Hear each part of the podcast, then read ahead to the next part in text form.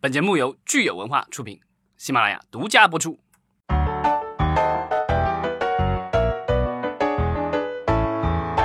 欢迎大家收听新一期的影视观察，我是老张，我是九千，我是安。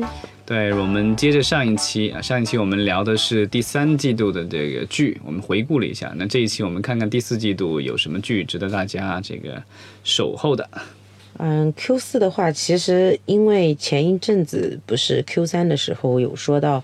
呃，因为今年是一个大年嘛，然后也有一些就是没有明文规定，但是有小道消息说平台都有接到那个古装不能上新，所以前面咱们说到有些剧都是踩着那个最后的点古装上线的。那其实又有也是不成文的规定，又说到 Q 四的时候有有一种就说呃古装要解禁了。那其实最近已经有有一些陆陆续续上了，然后好多也有可能会上。那么 Q 四还有一些就是各家那。个腰部的一些甜宠剧会上，那有一些大剧，因为现在才十月初，其实好多也都没有拍，而且我预估到 Q 四的时候，很多也会紧急定档，现在都流行裸播。裸发就直接上，可能以前都是倒计时十九八七，现在就是三二一赶紧上，或者明天就上 这种。踩着红线的，所以呢就也不敢太过高调，嗯，就跟之前咱们这个夏天聊的那几部，对吧？什么长安十二时辰什么之类的。对，这几个就是踩着那个所谓的限古令，就是限古令的那个那个边缘刚上的，然后后来你看 Q 三整个 Q 三都没上古装剧了。对，而且呃，至少来说，夏天的话，就是我们的这个央媒的话，其实对这些播的一些古装剧还是有一些所谓的表扬的。所以我觉得这个可能也是现在的这个有一些松动吧。就是说，这个除了古装剧的话，也不完全是啊，就说被禁止的。然后它其中其中有一些也是所谓的弘扬中国文化，包括这些古装剧，其实在海外其实也卖的也还不错。所以这个我觉得就帮助中国文化走出去也是有一定贡献的，不能够说这个就是那叫什么一竿子全打死，对吧？而且古装的话，其实我觉得其实政策一直反对的是呃夸张戏说以及各种妖魔鬼怪，就是呃光怪陆离，呃大玄幻。其实他们提倡的是，呃，历史的证据有导向性的，以及呃制作精良的那种好剧，而不是就是现在就是你知道吗？因为就是很多剧已经沦落到可能偏，尤其是网剧出来之后，那个制作比较糙，古装剧制作一糙，就各种就是有一点点没有底线、没有原则，那有一些剧情就会比较混乱。而且现在因为受众越来越年轻了，其实对于青少年的导向性会不太好。对，然后这个之后，我觉得很可能很难，短期内很难再看到有比较大型的这种宫斗剧的这个产生了，包括现在可能连宅斗是不是都不大不大这个提倡了。嗯，整体的话，其实像去年他们都做了改编。那像《知否》的话，其实它原著也是宅斗，因为你你你去根据这些网络小说改编，不是重生就是宅斗、宫斗，它有非常多的要吸睛的元素。那你做影视 IP 改，就是影视改编之后，为了就上行下效，有很多既要迎合市场，又要符合政策，你需要做很多的这个变化。那其实你看完《知否》全剧之后，你发现其实它弱化了宅斗那个部分，虽然有。有很多里面会涉及到几房之间的一些矛盾冲突，那它更多的是去聚焦女主角的一种成长，一种就是以点带面，就是他个人从一开始的小家到后面跟跟随男主角牵扯之后，再去家国情怀，都会把它就是，而且正武非常擅长做这方面，因为那个孤城闭就是原著就是一个纯言情小说。对，就是写一个公主跟太监的，但是他们改成了一个呃宋仁宗一朝的偏历史证据。你去看他的那个备案，就会发现他整个都变了，就可以变成家国兴，就是胸天下那种感觉，非常的宏观。就是可能是北宋一朝仁宗一朝的各种政治经济，你你是能面面去看到的。那他原著里面的仁宗的女儿的那一趴，可能包括任明演的那一，只是里面的一个小的部分。你说到这个那个大宋宫词那个剧，嗯，还能播吗？我看招商方案上有，有一些卫视的招商，明年招商还是有。嗯，因为现在历史证据理论上是可以的，但是就是说，你如果涉及到真实的历史人物，可能在处理上会比以前可能需要更谨慎。不说明年是大宋年嘛？好多就是相关的古装都是讲宋朝的。对，然后我们就是 Q 四的话，它那个电视台的话，还是适当会延续那个，因为我们刚刚其实 Q 三有盘点到说，第一波献礼剧完了，第二波正在播，那还有第三波会一直延续。那像光对，像光荣时代会在江苏卫视跟北京卫视放，那张张译加。薛佳凝嘛，对，他也是那种非常正的那种献礼剧，讲反特的，对他不是那种就是打擦边球的，就是可能报报一个献礼剧的名义，其实不是，人家还是很纯正的，根正苗红。我觉得张译的话，就属于他现在演的很多的角色，感觉都是这种，就是比较，呃，怎么说，形象比较正的一些。他他好像也是军队出身的。嗯，好像是军旅军旅出身的演员，可能天生会带有一点那个气质，就像香港马德钟，他每次他以前不是就是警察嘛，嗯，然后退就是后来才转型演员，后来你去发现他演那种就是职业剧的时候，尤其演什么各种各种什么，他就是演的飞虎，就会特别的像，对。然后湖南卫视的话，周播马上要上《初恋那件小事儿》，呃，那个赖冠霖跟那个赵今麦，赵今麦今年那个很火。就是从少年派后，包括流浪地球之后，对整个起来了。我发现现在这批零零后的小花，就是就是前阵子有一个段子叫，就是以前是八五后算中花了嘛，八五后中花有一阵儿不是都结婚生孩子啊，什么赵丽颖他们、刘诗诗他们，那九零后什么那个那个张那个关晓彤他们还没捂热呢，杨紫他们 九五后不是出来了，九五后那波就是好多九五后还没怎么动，其实。九零九五没怎么动，零零后这波其实反而很多演技很好，嗯，就是呃张子枫啦，那个那个文琪啦，他们那一波，包括这个赵今麦啦这些，对李根熙啦，对后生可畏，真的可畏，前浪后浪推前浪，反而你发现吗？男艺人断层。就是去年的流量，朱一龙是八八年的，就是你会发现断层啊。我觉得可能是男星的保鲜期可能稍微长一点吧。就是说你这个抱怨的很多的时候，都是说这个女明星，然后在演演比自己年龄小比较多的角色的时候，会各种吐槽。但是男明星其实还好，因为你看，不管是多大年纪，跟他们谈恋爱的这个女 啊，对，你看那个苗侨伟三哥嘛，对，都已经换了多少波了，就是毫无违和感。越老越帅，对。然后湖南卫视，我上次看他 Q 四有有说就会上线的几大剧集，一个是《谍战深海之惊蛰》，一个是《鳄鱼与牙签鸟》，一个是《极速救援》，一个是我不是购物狂。那像那个《鳄鱼与牙签鸟》的话，是一个都市剧，那它是张天爱跟陈柏霖演的。所以谁是鳄鱼，谁是牙签鸟？反正我觉得这个片名有点奇怪，有点有点匪夷。应该是代号吧？我觉得，我猜想啊，没看。不，他有一点就像那个很早之前演过一部叫《陪你》，就陈奕迅的那个同名的歌曲叫《陪你到》，这反正就是讲留学的留学的一些故事。可能鳄鱼牙签鸟这个就是一些意象吧。然后紧急呃急速救援，就是你可以把它理解为一个青春版的那个林超贤那种救援一样，其实它是还是蛮蛮红的，就是就是。但我觉得可能场面上不可能像电影那么大了。而且它是湖南卫视播嘛，肯定会青春啊励志啊多一点。它的元素更加会年轻化一点，偶像化一点。对我不是购物狂，就是一个纯，我觉得是一个带一点喜剧的那种偶像剧，你可以理解我。对，然后谍战那个也是非常红，你看他安排的 Q 四两个。是那种很主旋律、很红的。那另外两个是就是偏青春、偏偶像的。一方面要符合就是整个台的一些定位嘛，他们是越年轻越活力嘛，就是或者什么，就湖南卫视一直是走的这个路线嘛。还有一种就是他们也要去迎合。湖南卫视现在已经周播已经不干了吧？是吧？有有初恋那件小事是周播，那是小是周播上。对对。然后其他的好多也卫视也没有说完全定档的，那反而有一些那个就是网纯网剧的比较多。那十月已经开始了嘛，其实已经上线了好多。其实爱奇艺。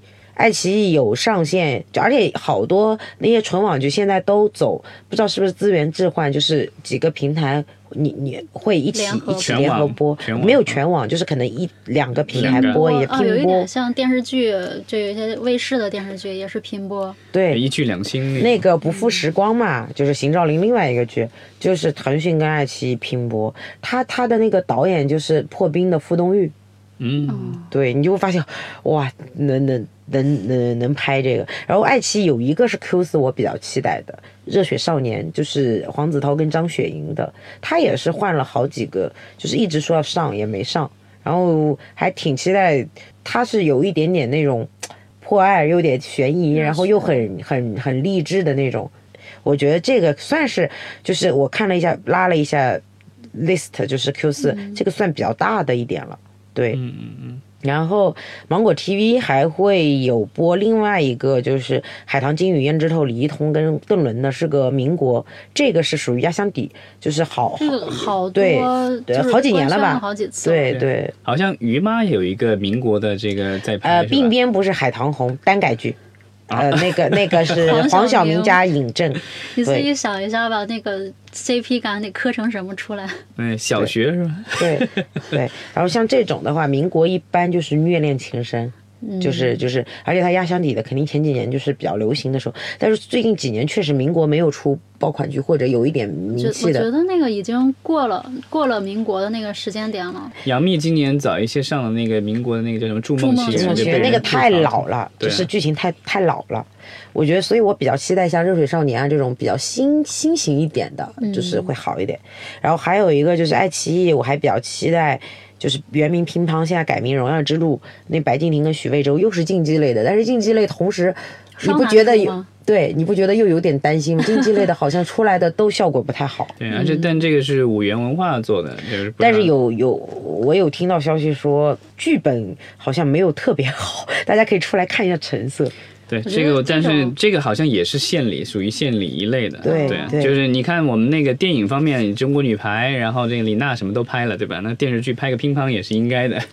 然后优酷已经上线了一个许魏洲跟乔欣的，这几个都算比较大的，因为从那些明星来说都是往就是就是流量了嘛，嗯，就是我不能恋爱的女朋友，对，但是播了快十集了吧，好像也没什么？对，没什么，不是不是不是，就是两个人呃恋爱，就是就是那个女女女生就是。就是你知道吗？有有一点点那个那个可能恋爱恐惧症啊，或者怎么样，就是这种你你就明白，就是都是就是青春偶像剧就 OK 了。它没有没有带玄幻，就是主打九五后不带奇幻的九五后小姑娘就小俏皮，你把它理解为小俏皮、小可爱。嗯，对，然后那个其他的你就会就是听一溜名字，就是芒果 TV 有它专属的特色，满满喜欢你，竹马钢琴师，我爱你，这是最好的安排。还有一个雪景旋风，可能相对就会带一点点那个。就是有一点点 copy 当年 TVB 那种雪景雄心那种感觉的，就对，内地版这应该就是讲那个警察学校了，我猜。对对对，其他几个就是纯那种呃都市啊、青春啊的甜宠。嗯那腾讯就是也是，你看《不负时光》慢慢喜欢你都是连播嘛，拼播，《雪景雄风》也是。嗯然后他呃呃那个没有秘密的你今天晚上上吧，十七号。对，这个我还重力好像也已经上了，对？这两个我可以重点说，就是没有秘密的你，我还有点期待，它有一点点悬疑。是金瀚跟戚薇演的，我我我喜欢他们那个物料，就是让人感觉就是会带就是爱情悬疑，然后他好像是姐弟恋吧，说的是，对，那所以戚薇是姐是吧？她的这个所谓的御姐形象应该深入人心。然后彩虹的重力是遇见王沥川的原班底打造的，所以还蛮期待的，因为他的那个都是改编自两个小说都是改编自施定柔的呃小说，嗯对。然后我我觉得可以看一下，因为当年遇见王沥川也是那种一开始是台剧嘛，后来就是可能因为一些原因都变成乐视独播了，但是因为那个剧也压箱底了很久，算是一个雪藏剧嘛，结果没想到播出之后口碑特别好，八点多分，就是。就是大家觉得可能场景啊、服化都已经很很土很 low 了，但是能让你觉得演员演的就是本身，包括从剧本上来说，好多都是神还原。所以当年焦俊艳跟高以翔不是火了一阵儿嘛，那 CP。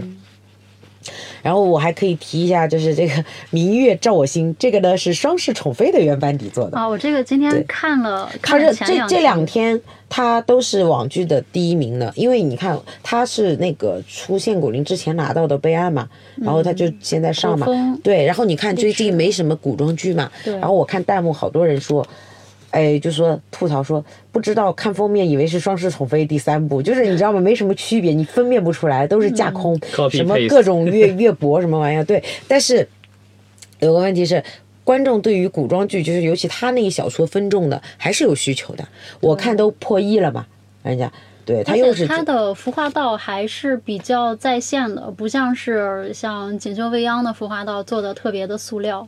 这个剧情也还看得下去，就不会是侮辱观众智商的那种。就反正我看了几集，而且我们有我们有有有就小姑娘嘛，就是身边一直在追，他们是这样的，他们觉得这种剧不会让你。就是呃上头，就是说，比方说你你看完你还要去讨论啊，去干嘛发酵，但是你你看的时候，比方说打发闲暇时光，他们很愿意去看的，就会觉得哎，该发糖的时候发糖，该干嘛的时候，该虐的时候就虐，知道吗？就甜中有虐，虐中带甜，你知道吗？